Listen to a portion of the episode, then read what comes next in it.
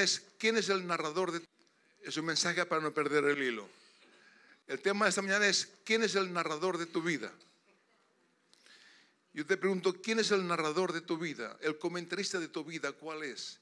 ¿Quién es el que comenta el partido de tu vida? ¿El diablo? ¿No? Espérase un momento, espera, espérase un momento, espérase media hora. ¿El diablo? Dios.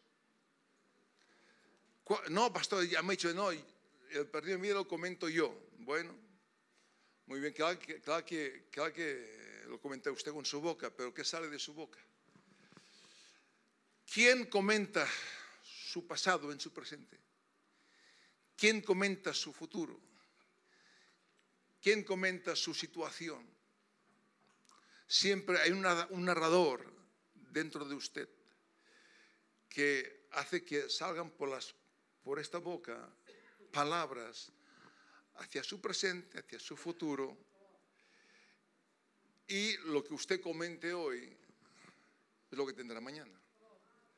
Así, porque eh, sabemos que la boca es un tema muy importante, porque la vida y la muerte está en tu boca. La bendición y la maldición está en tu boca. Amén. Dios ya hizo todo con nosotros, ya nos dio la promesa. Ahora usted tiene que hacer la, promesa, la manifestación de esta promesa a través de la escuela de la fe. De la fe. Escúcheme, eh, eh, los cristianos vivimos en un mundo de dos realidades. El mundo solo vive en una realidad, la realidad de lo que ve. El mundo allá afuera solo vive una realidad, la realidad de lo que ve. Anda por lo que ve, anda por lo que siente y anda por lo que toca. Ahora, los cristianos vivimos en un mundo de dos realidades. Podemos vivir en el mundo de lo que vemos y podemos vivir en el mundo de lo que creemos. Usted decide vivir en el mundo de lo que ve, ve una situación adversa que me da un estilo de vida adversa. O veo una situación adversa, pero yo me matriculé en la escuela de la fe y actúo en la matrícula de la escuela de la fe. Actúo en lo que creo. Entonces, ¿cuál es tu caminar diario en medio de un mundo de situaciones y adversidades? Escúcheme, Dios no le dijo a Josué, no vamos allá, te daré la tierra prometida cuando todo esté bien. Si usted lee en Josué 5, Dios le dice, yo te he entregado la tierra prometida. Ahora se la entregó cuando Jericó era el lugar más inexpugnable que había sobre la tierra. Muros rodeaban Jericó gigantes habían en Jericó. dice que Jericó estaba cerrado, muy bien cerrado, a causa de la promesa de Dios que le dio a Israel. Jericó sabía que Dios le dijo a Israel, te entregaré la tierra de Jericó. Y como ya conocían el poder de Dios, ellos todo estaba cerrado. Dice que nadie podía entrar y nadie podía salir. Y Dios le dice a Josué, te he entregado, te he entregado, te he entregado a tierra prometida, te, te he entregado la leche que fluye, la leche que fluye, leche, miel, bendiciones, salud, prosperidad, victoria, gloria, pero tú tendrás que pelearla. Escúcheme, la Biblia dice, dice la Biblia que por causa de la promesa de Dios, los habitantes de Jericó, su corazón desfallecía. Ellos huyeron que Dios les dijo Josué, te entrego a tierra prometida. Ahora, los habitantes, aunque era inexpugnable, la gente que vivía dentro dice que su corazón desfallecía por causa de la promesa de Dios. Ahora la pregunta es, una enseñanza aquí, es un Kit Kat. ¿No cree usted que los demonios deberían, deberían desfallecer ante usted? ¿No cree que los demonios deberían desfallecer ante usted y no usted ante los demonios?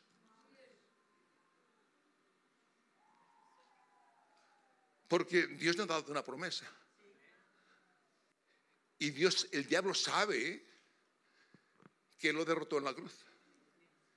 Y el diablo sabe que nos dio la promesa, el poder, la autoridad.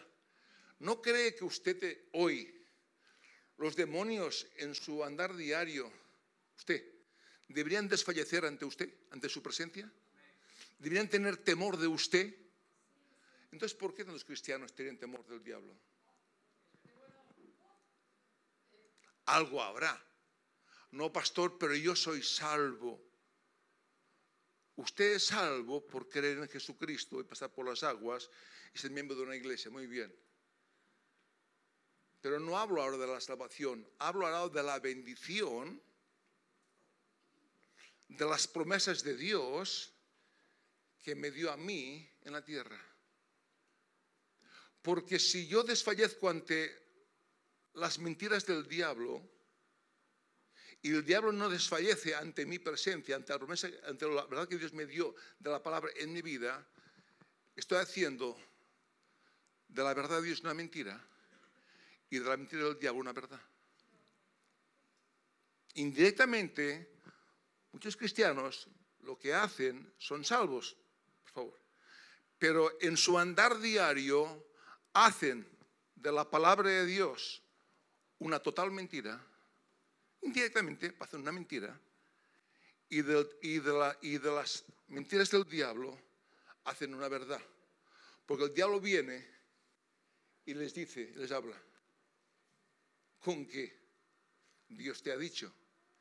Y les pone temor y los limita. ¿Y qué hace? Que la verdad sigue siendo la verdad, pero al no creerla, ando por lo que veo, ando por lo que siento, ando por lo, lo, que dicen las circunstancias detrás del diablo, hago del diablo una verdad y de la verdad de Dios lo hago una mentira. Y vivo en una mentira en la tierra, creo en Dios, voy a la iglesia, soy bueno, pero en mi andar diario vivo en una mentira porque le creo más al diablo que a Dios. Entonces, ¿quién radia el partido de tu vida? Entonces, cuando me encuentro con esto, ¿quién es el comentarista, el narrador de tu vida?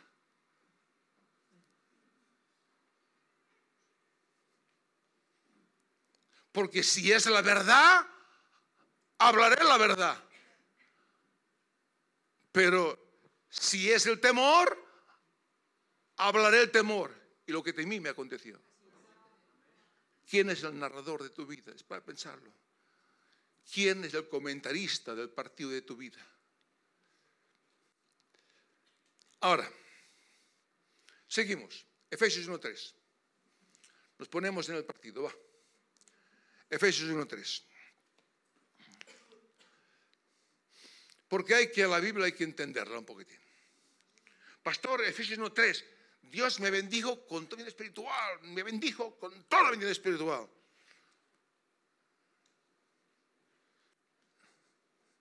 Sí, en los lugares celestiales. Escúcheme. Aquí no dice que, vemos, bendito sea el Dios y Padre de mi Señor Jesucristo, que nos bendijo con toda en los lugares Aquí no dice que todas las bendiciones de Dios nos han sido manifestadas.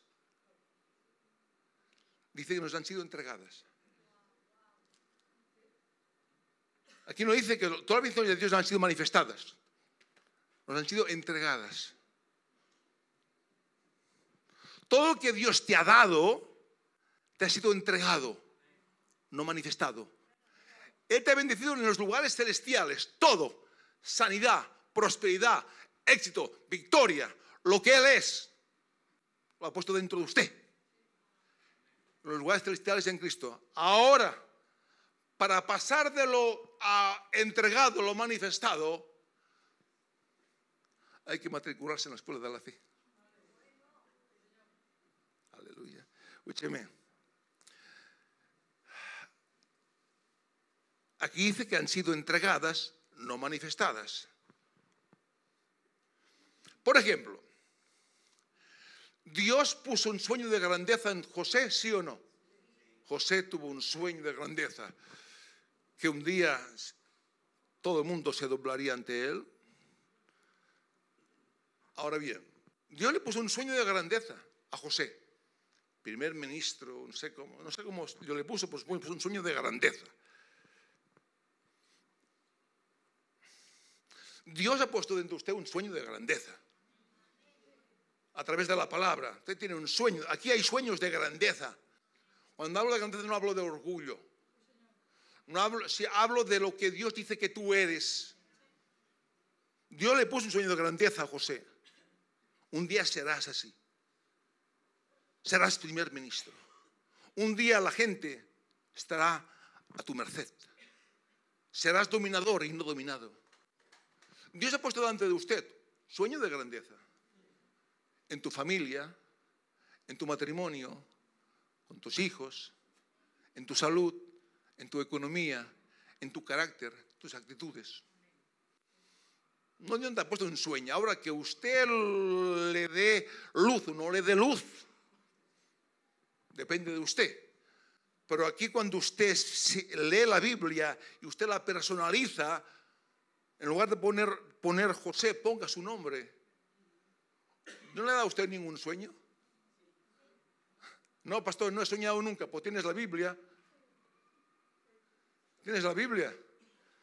Somos sanos por las llaves de Jesucristo. Es un sueño. No es algo manifestado, pero es una, es, es una promesa. Que la sueño, que la bajaré en el mundo natural. Eres próspero. Pero no tengo un duro, pero dice que soy próspero es un sueño que tengo. Está en el mundo y el sueño lo bajaré al mundo natural. Cambiaré este cochino carácter. Ay, que nunca cambiaré. ¿Quién comenta tu vida? Nunca cambiaré. Moriré así como soy. ¿Cuánta gente cristiana habla así? Ay, así está la plaza abarrotada. Entonces, ¿quién comenta tu vida? Jesús no, Jesús no la comenta, la comenta el diablo. Porque, porque te hizo creer sus mentiras, que tú no vales, que tú que nunca cambiarás. Que eres un perdedor y no eres un ganador. ¿Quién comenta tu vida? ¿Quién la comenta? No, pastor, es muy fuerte el diablo. No, indirectamente el diablo ha puesto un temor, nunca cambiarás por causa del pasado en el presente, que abordará tu futuro, pues el diablo que está detrás de todo este comentario. Uh. escúcheme, si a este libro le quitas la fe, ¿qué hacemos aquí? Entonces, Dios te ha dado un sueño. Hay miles de sueños. Pues coja uno. Cójase con uno. Ahora, yo le he puesto a José un sueño de grandeza. Ahora, si José no hubiera pasado de lo entregado a lo manifestado, hubiera pasado de lo entregado a lo manifestado en un momento, o sea, Dios le pone un sueño de grandeza. Ahora, si pasa de este sueño de lo entregado a lo manifestado en un momento, José jamás hubiera, podido ser, podía, hubiera eh, calibrado, calificado para ser lo que fue. Jamás hubiera calificado para ser lo que fue. Jamás José hubiera calificado para tener la actitud correcta con sus hermanos cuando hubiera visto a sus hermanos, en lugar, en lugar de una actitud correcta, los hubiera matado. Porque ellos fueron los que le vendieron como esclavo a Egipto. Pero José tuvo que pasar por la escuela por el taller llamado cárcel, la escuela de la fe, ¿para qué? Para que un día este sueño, escuela, la escuela de la obediencia, años, tenía, tenía la promesa de un sueño de grandeza, pero tuvo que pasar ahora por la escuela de la fe, escuela de la obediencia, para que pasara de lo entregado a lo manifestado cuando se le manifestó el sueño ya había un carácter diferente. Ya no le subió el orgullo siendo primer ministro. Cuando vio a sus hermanos, en lugar de traerles muerte, les trajo perdón, restauración y bendición. Por esto Dios te da una promesa, muchas promesas, pero usted tendrá que pasar por la escuela de la fe, la escuela de la obediencia, porque si Dios te, te diera de lo entregado a lo manifestado en un momento, usted utilizaría a Dios y jamás usted mostraría al mundo que Dios existe.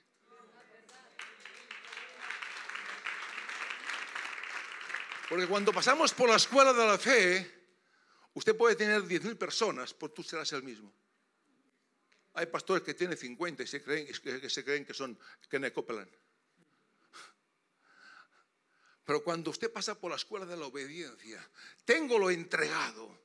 Dios me entregó, ahora tengo un sueño y ahora entro en la escuela de la obediencia, en el taller de la obediencia, en el taller de la fe, para que un día pase de lo entregado a lo manifestado.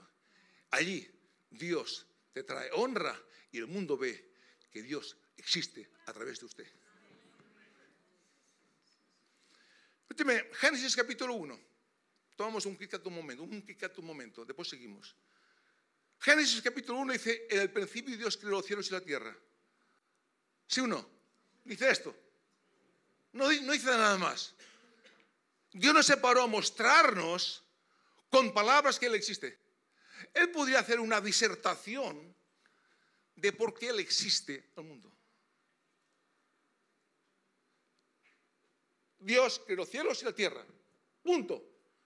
Es por fe, no es por vista. Dios no se para a mostrar al mundo, hacer una conferencia de por qué Él existe. Escúcheme. Dios no te llama a mostrar al mundo con palabras que Dios existe. Dios te manda a mostrar al mundo con tu vida que Él existe.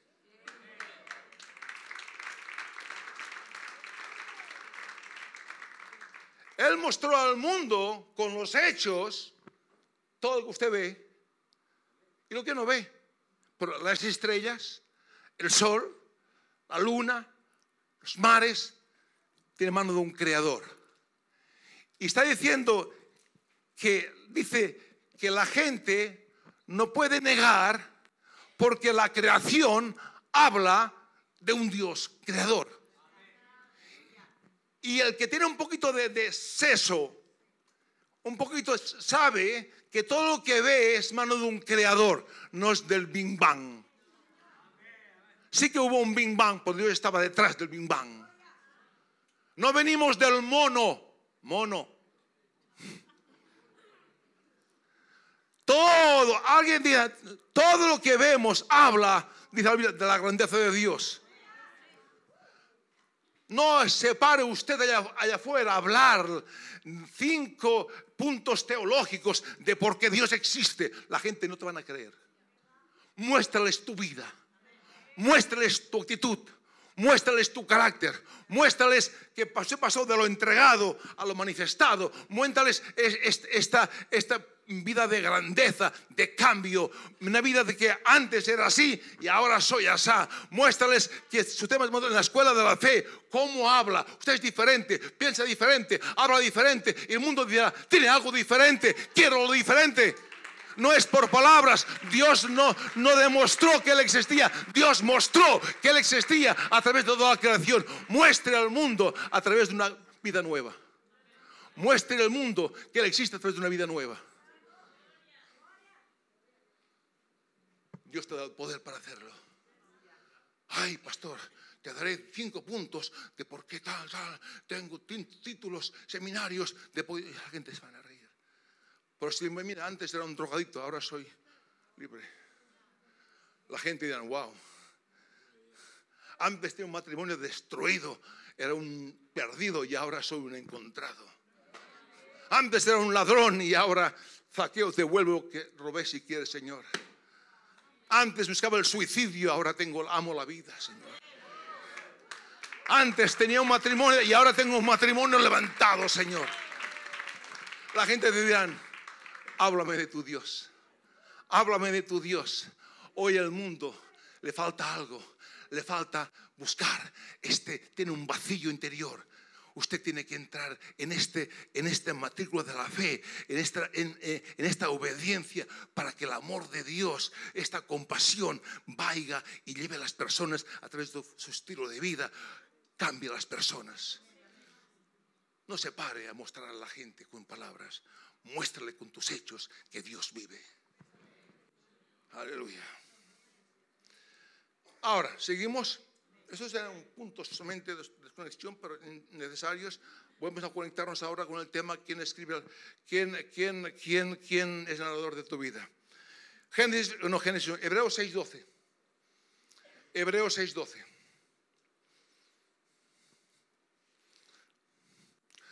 Hay gente que dice, ay pastor, yo es que yo, es que, ay pastor, una emoción. Y después la gente lo ve al cabo de dos días y, están por allá con, la botella. Y la gente se ríe. ¿Y tú vas a la iglesia palabra de fe? Esto no es mostrar que Dios existe. Es un estilo de vida. No es una emoción. No es eh, el saber tan, toda la Biblia y tener, y tener una, un, título de, licenciado en teología y después vives como vives. Un día fui a una iglesia donde el pastor tenía más títulos que gente. Oh, Dios mío, entré a la oficina, títulos a punta pala. Cuando bajé abajo, había cinco personas. Pues el pastor llevaba un día, no, llevaba 20 años. Algo falla. Y era una capital de 5 millones. La gente quiere mostrar algo. Hay que pasar, ah, no, pastor, yo quiero que Dios me sane. ¿Para qué? Te va a sanar. ¿Para que dejes la iglesia y busques tu reino? Pues si entro a la escuela de la fe ¿Cuál de la obediencia? Dios me ha entregado la sanidad, ahora entro en la escuela de la fe. Un día se manifestará, pero para dar luz a la gente, al mundo que Dios vive. Señor, pastor, que ahora ven que Dios me prospere. ¿Para qué? ¿Para qué? ¿Para gastarte en tus deleites? ¿Para ir cada domingo a la playa? ¿Para jugar a las quinielas? Y no dar nada. ¿Y ahora qué tengo? Para esto. Así está la plaza. Y pues la gente dice, ¿y, tú, tú vas a la iglesia? A me dice, aquel, de tu iglesia, de, tu iglesia, ¿va a tu iglesia? No. Vino un día, no. Mentí. Tuve que pedir perdón, mentí. No, tranquilo, aquí no está, ¿eh? ya, ya, lo, ya Dios lo sacó, tranquilo. y seré yo, seré yo, seré yo, seré yo. No, no seré yo. No, hombre, no. Hebreos 6:12. Seguimos con el tema de hoy. ¿Quién es el nadador de tu vida? Por la fe y la paciencia, por la fe y la paciencia, conmigo, por la fe y la paciencia heredamos. Ah, heredamos qué? Las promesas. O sea, Dios nos, entrega la promesa. Ahora, para pasarla a la manifestación de lo entregado, se, requiere paciencia. Y paciencia no es una resignación. Hay que resignarse. Hoy en España, ¿qué es paciencia? Dirán, bueno, es resignación. No, no es resignación. Bueno, Dios me envió, hay que resignarse, dice la religión. Si Dios me envió este cáncer, tengo que resignarme. Tengo que aceptar el día a día. Paciencia no, es, paciencia no es aceptación de una situación. No niego, pero no la acepto. Porque Dios me dio una promesa. Puede que venga una situación, pero no la acepto no la niego, pero no la acepto. No me resigno porque Dios me dio una promesa. Pero no la veo. Pero si me matriculo en la escuela de la fe y de la obediencia, pasaré de lo entregado a lo manifestado. Pero si la acepto, si me resigno, jamás veré la manifestación de lo entregado en la cruz del Calvario.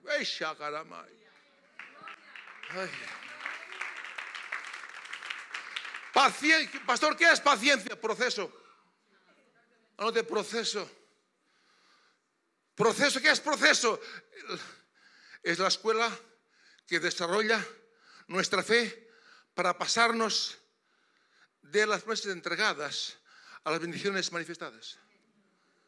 Te lo repito, paciencia es el proceso. Dios te pone en un desierto. Ah, no 40 años, desgraciadito, tres meses. Era tres meses, no 40 años. Y en este desierto Dios te está formando.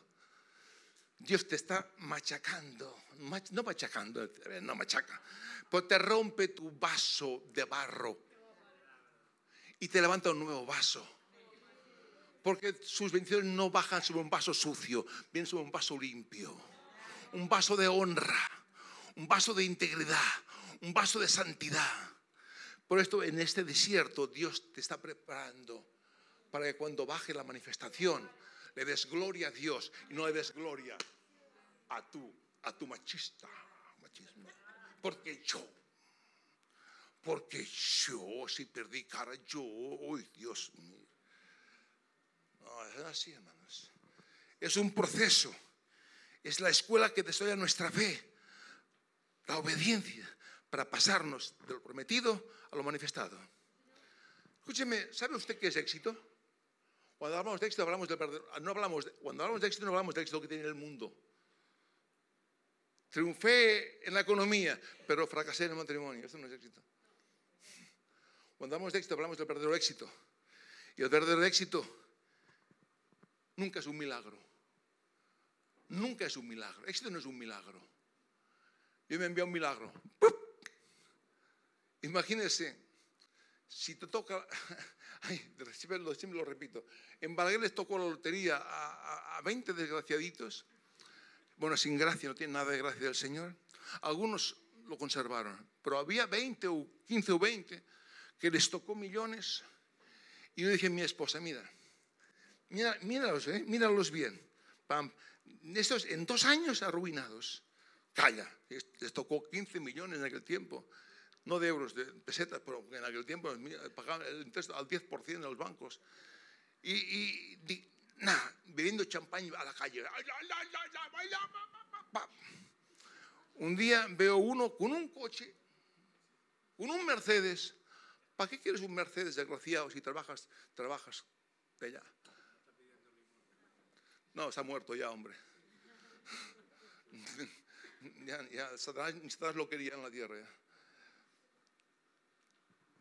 Y en dos años se tragaron los matrimonios, se tragaron el dinero y tú viste a, toda esta pandilla de que se querían, pregunto, todos destruidos. Pregunto, ¿por qué? Porque nunca hubo una formación en sus vidas. Nunca en su vida valoraron.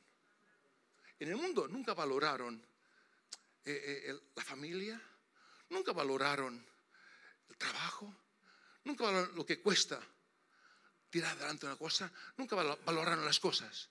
Como nunca lo valoraron, así lo perdieron.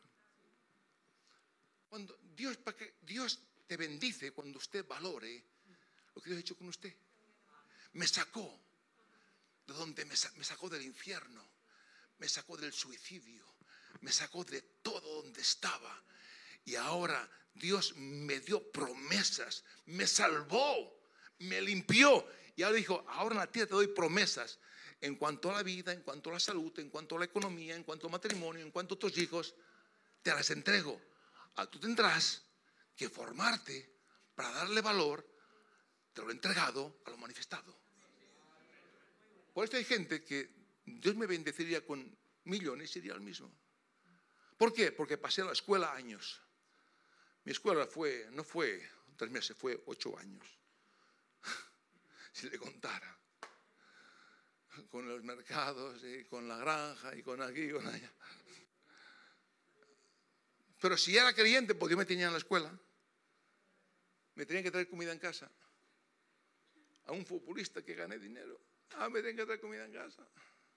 Señor, ¿dónde está, Señor? Y me decía, tranquilo, sigue.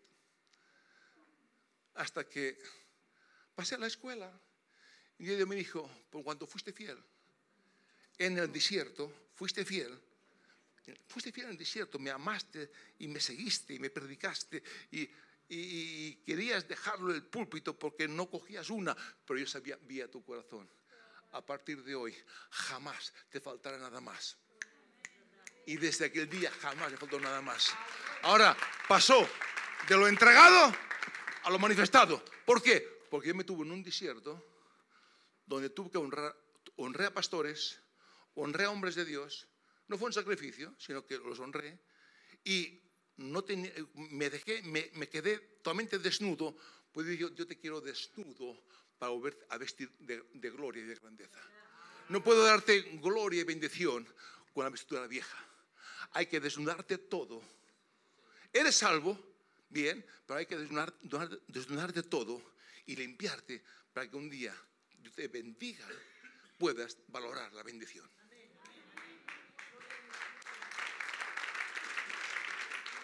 Escúcheme, éxito es una conquista.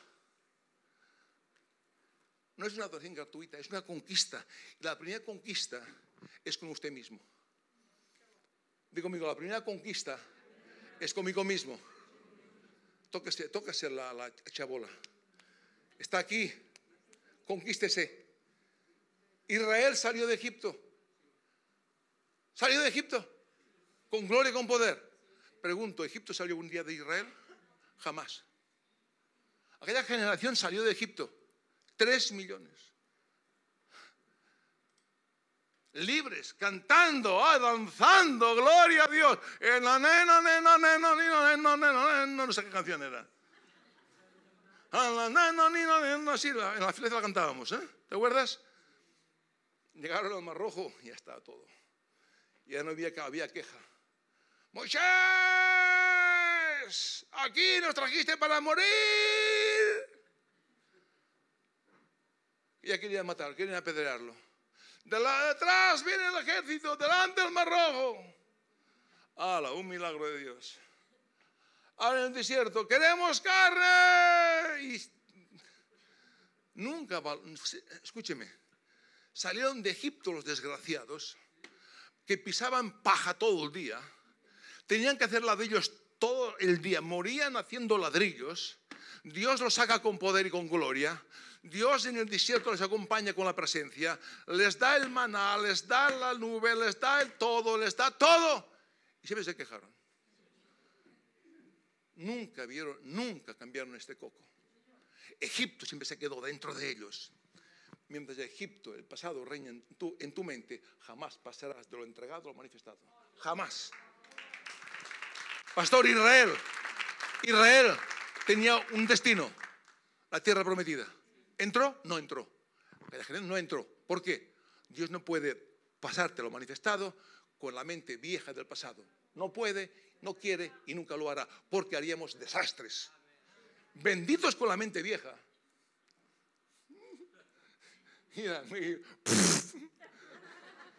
benditos con la mente vieja ¿Sí o no? ¿Y tú, Carremina, qué? También, ¿no? Bendecidos con la mente vieja. Anda, hombre. ¿Tú crees que Dios es tonto? Oh, yo vengo a buscar una paella. Ah, no, no, no, no, ojo, no, no hablo de gitanos, ¿eh? No, ven a buscar a Dios, hombre, Dios te dará una chica guapa. Ah, no, yo vengo a buscar a la chica me gusta. Y ves, ah, pastor, estoy contigo, pastor. Yo, pastor, abro una célula en, mi casa, pastor. Yo me pongo al lado de la, chica. Y la chica se lo mira, wow, llegó el día de la bendición. Llegó, no, llegó la hora de la maldición, chica. Le dije, Vigila con ese tío que viene por ti, que no viene por Dios. Ah, no, pastor, que me pasará el arroz. El arroz te pasará todo, te se pasará todo, te se pasará. Y el primer día están aquí, el cuarto día están aquí, el quince día están aquí, al final están allá. Y lo ves fumando en la calle, fumando. Y, fumando espero al hombre que más quiero.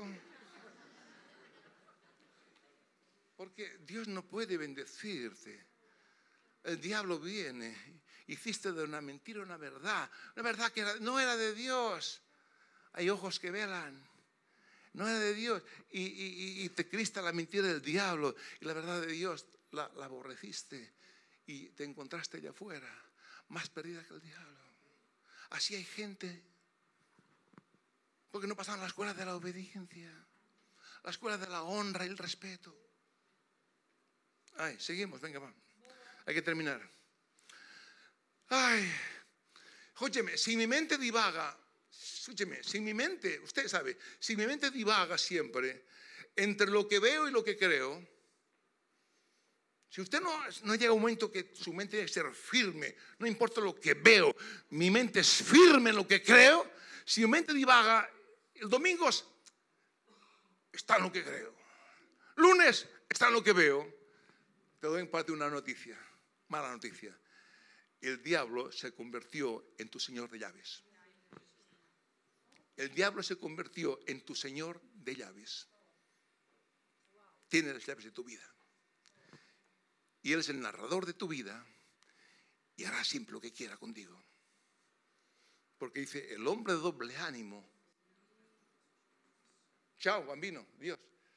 Bendiciones, me alegro verte. Y sé que te vas por trabajo, no te vas por descontento. Ah porque este día me quedé cargadito. Pero al verte se me ensanchó el corazón. Bendiciones.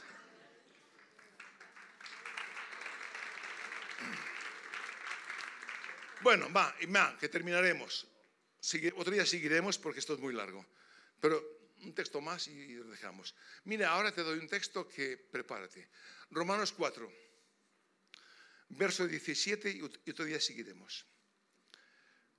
4, verso 17, hablando de Abraham. ¿Sabe que Abraham se escribía sin H? ¿Por qué Dios le puso un H a Abraham después del llamado? Porque la palabra H es Ruah, significa poder creador de Dios. Cada vez que Abraham soltaba la palabra, poder creador se crecía en su vida para darle el poder reproductor, la promesa que Dios le dio a Abraham. Sara se llamaba Sarai. Le cambió el nombre a Sara. Le cambió el nombre de Abraham a Abraham con H. Y Sara se escribe en el, en el, original se escribe con H. También, ¿por qué? Cuando hablaba, Sara hablaba. Había poder, la palabra H significa poder creativo de Dios, el rúa de Dios que crea de lo que no hay. Dios crea lo que no hay, crea lo, de lo que no hay, crea lo que hay. Él tuvo que hablar. Sarai habló poder creativo, pues Dios nos cambió el nombre. Dios te cambió el nombre. De no sirvo, de no valgo. Ahora usted sabe, soy hijo de Dios, tengo una identidad, tengo la, tengo, tengo la mente de Cristo, tengo la mente, tiene la boca de Cristo. Ahora, dice así, dice, como está escrito, te he puesto por padre de muchas gentes, le dio una promesa, tenía, si usted lo lee, no, tenemos tiempo, tenía 100 años Abraham. 100 años. Sara tenía 90 años, aparte fue estéril toda la vida. Ahora, Dios le dio una promesa, tendrás un hijo. Imagínese, dice, y dice aquí la palabra en el verso 19, dice, no se debilitó en la fe al considerar. Ahora note la palabra considerar. Es la, es la palabra evaluar. Abraham evaluó su verdad presente, su hecho su verdad presente como una, como una verdad. Eh, Evaluó su realidad como un hecho real.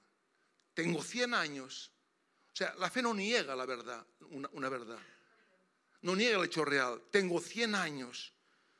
100 años, este hombre tenía, tenía artrosis, el tema reproductor estaba muerto. ¿Usted, usted cree que hacía años?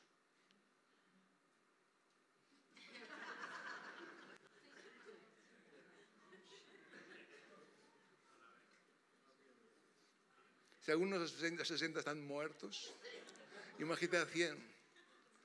Yo no hablo de ello, estoy fuerte. Hoy no está mi esposa. Pero 100, Abraham miraba, se miraba al espejo con esta cara 100 años. 100 años estaba arrugado. 100 años se miraba y dice, está loco. Ahora también evaluó a su esposa. Yo tendré un, un, hijo con esta mujer. Ay, ay, ay, ay. Imagínese Sara a los 90 años, aparte era estéril. Escúcheme, él tenía motivos para andar por lo que veía y no por lo que creía. Cuando miraba a su, no, tú no, ¿eh? Cuando miraba a su mujer, ¿cómo se me va a hacer todo con esta mujer? Que no era chica de 30 años, tenía 90 años y era estéril. Era imposible. Usted sabe lo que hablo. Pero Abraham tenía, también consideró la promesa de Dios como la verdad superior. La verdad superior dice que seré padre de multitudes. La verdad que veía era que era imposible. En usted hay días que usted ve situaciones y dice, es una verdad y no la niega. Pero entiende que usted ir a la palabra y considerar la palabra que dice en cuanto a su situación. Y usted tiene que quedarse con la verdad de la palabra. Porque la verdad de la palabra siempre vence toda verdad puntual. Ahora, Abraham se pasó siete años, siete años, hablando lo que no era, como si fuera. Hablando, Sara, yo seré padre a las naciones.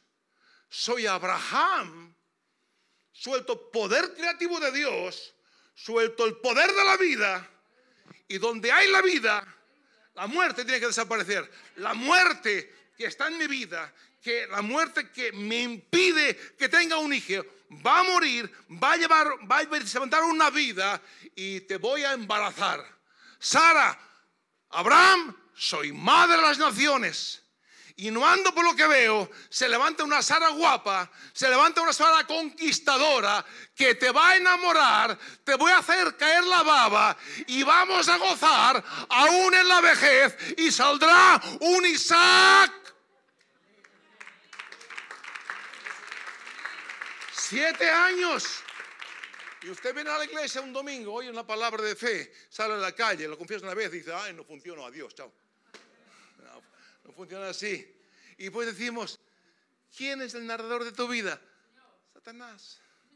No que Satanás te posea, pues Satanás te puso.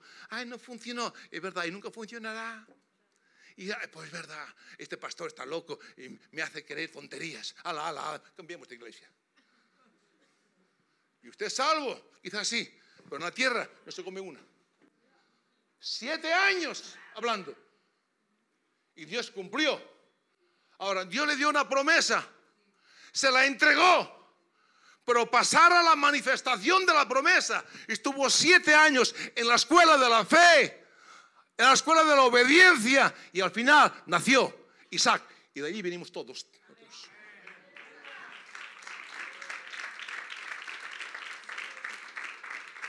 Así que termino.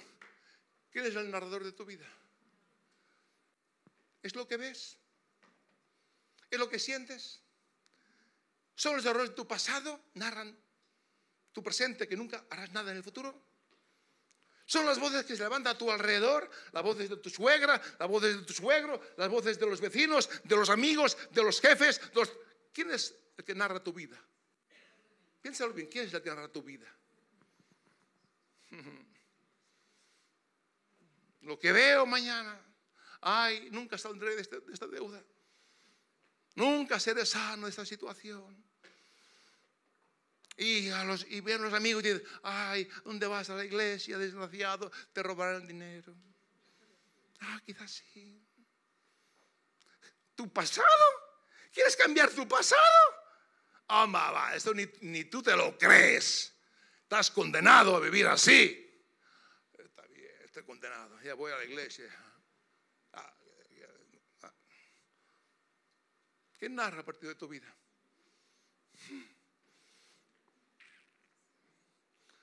No decide Dios, decide usted. Dios te dio todo, te entregó todo. Digo, Dios me entregó todo. Para que se manifieste, tendrás que usar la fe.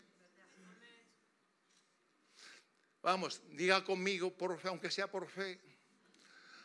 Por favor, aunque sea por favor, por los santos, querubines, santos y, y todo lo que hay en el cielo, Señor. Aleluya.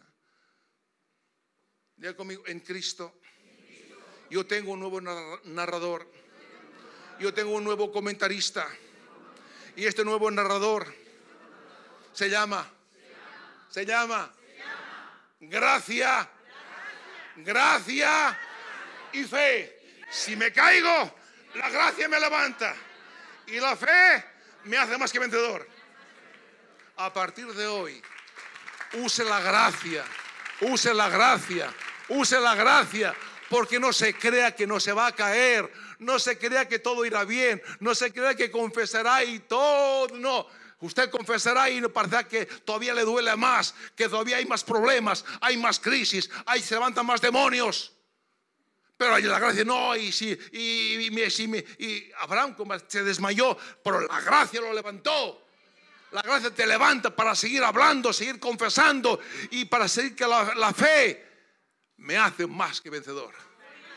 Use la gracia, use la fe todos los días, lunes, martes, miércoles, jueves, viernes, sábado, domingo, en medio de toda situación. Si usted no ve el sol, hay una nube, siga hablando fe, siga hablando, llamando lo que es como si fuera. Y Dios, de lo entregado, te promete que te pasará a lo manifestado.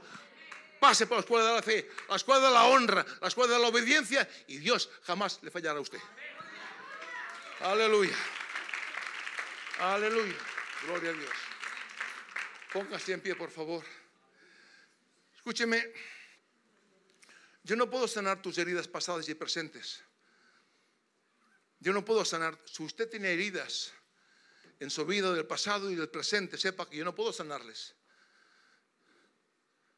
Estoy como usted, soy un hombre, no, yo no soy.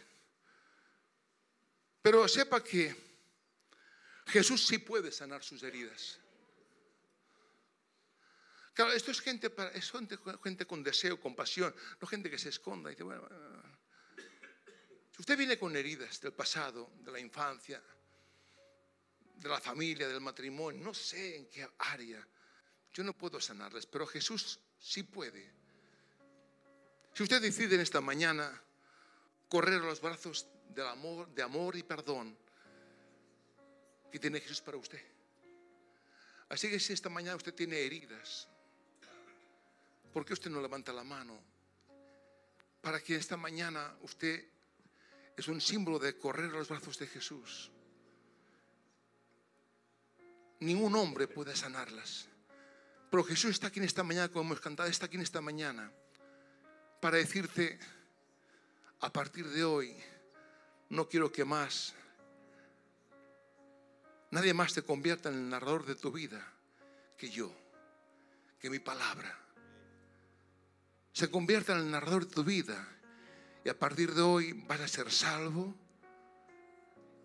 Y te doy promesas para que a través de la, de la fe y la obediencia pases a, a manifestar en tu vida, en este matrimonio, en estas finanzas, en esta salud, en esta vida social allá afuera a mostrar que yo vivo. Pues todo empieza por la salvación. Todo empieza por desnudarte del pasado.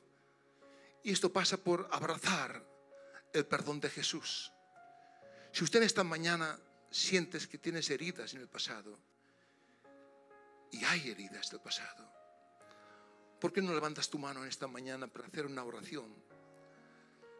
Para que Jesús entre en tu vida, entre en tu corazón y nunca más, sea lo que ves, sea el diablo, sean las circunstancias que narren el partido de tu vida, sino que a partir de hoy sea Jesucristo que te enseñe a través de la fe a narrar tu vida y puedas tener aquello que Dios te prometió que vas a tener. Si hay una, una mano que quiera levantarse esta mañana, diciendo, Señor, te necesito. Ese es un buen momento. Gracias por estas manos levantadas. Es un buen momento. No tengas un corazón duro. Quizás no tengas otra oportunidad para aceptar a Jesucristo. No sabes lo que va a ocurrir mañana. Y la Biblia dice que hay una eternidad de perdición fuera de Dios en el infierno. Yo no te creo para el infierno. Dios no te condena por todo tu pasado. Nada de tu pasado te condena. Lo que te condena es no aceptar a Jesucristo como tu Señor. Así que esta mañana tienes tu oportunidad para decir, Señor, vengo a tus brazos de amor, de gracia y de perdón, para que me conviertas en esta nueva criatura y me des todo lo que me entregas, la salvación, la sanidad, un día pasará a ser manifestado. La salvación ya la tienes. Gracias a Jesucristo. Todo lo demás pasas por la escuela de la obediencia. La escuela que te enseñamos en la gracia, en el amor, en el perdón. Formas parte del cuerpo de Cristo para crecer, para vivir en esta vida de, de bendición que Dios tiene para usted. Esas manos levantadas repitan conmigo en esta mañana. Señor Jesucristo, en esta hora, yo vengo delante de tu presencia. He oído el mensaje de tu palabra, esta palabra de fe, esta palabra de amor. Señor, en esta mañana te recibo como mi, como mi Señor, mi Rey y mi Salvador. Y te hago Señor de mi vida. Y por la fe, yo me declaro en esta mañana un hijo de Dios. La palabra dice el que me confiese con la boca y cree con el corazón que Jesucristo es el Señor, será salvo. Serás salvo. Serás bendecido. Serás transformado. Serás cambiado. Entra en usted un espíritu nuevo que te llena de compasión, de amor, ver las cosas diferentes. Donde tú no podías cambiar, ahí Dios te ayuda a cambiar. A dejar tu pasado, dejar todo aquello que, que no podías cambiar. Ninguna religión puede hacerlo, pero Jesús puede hacerlo. Si esta mañana has hecho esta, oración de fe, ven a la iglesia. Ven cada domingo a la iglesia. Ven a las reuniones. Y Dios te prepara para un futuro mejor todo lo que está desarreglado, todo lo que es anormal, Dios lo verá normal. Y lo normal para Dios es la bendición, es el avance, es el éxito. Lo anormal es el fracaso, el sufrimiento y la derrota. Yo, Padre, yo bendigo esta iglesia, Padre. Bendigo cada matrimonio. Bendigo cada niño, Señor. Bendigo cada familia, Señor. Bendigo cada joven, Señor. Bendigo su presente y su futuro, Padre. Declaramos, Señor, que tu vida, Señor, entra en los corazones de las personas, Padre. Y transforma vidas, Señor. Y salimos de aquí, Señor, y mostramos al mundo a un Dios vivo, a un Dios poderoso. Padre, declaramos Balaguer para Cristo. En Vic, Señor. En Balaguer, en Targa, en Barcelona, Señor. Lo declaramos, Padre como salió Gadareno del sepulcro de la muerte, vivía en los sepulcros y se encontró con un Jesucristo vivo y dejó la muerte para ponerse los pies de la palabra. Así nosotros ponemos a los pies de la palabra, porque es la palabra que nos saca de lo anormal y nos pone en lo normal. La bendición, el avance y la victoria. En el nombre de Jesús, dale un aplauso a Jesucristo esta mañana.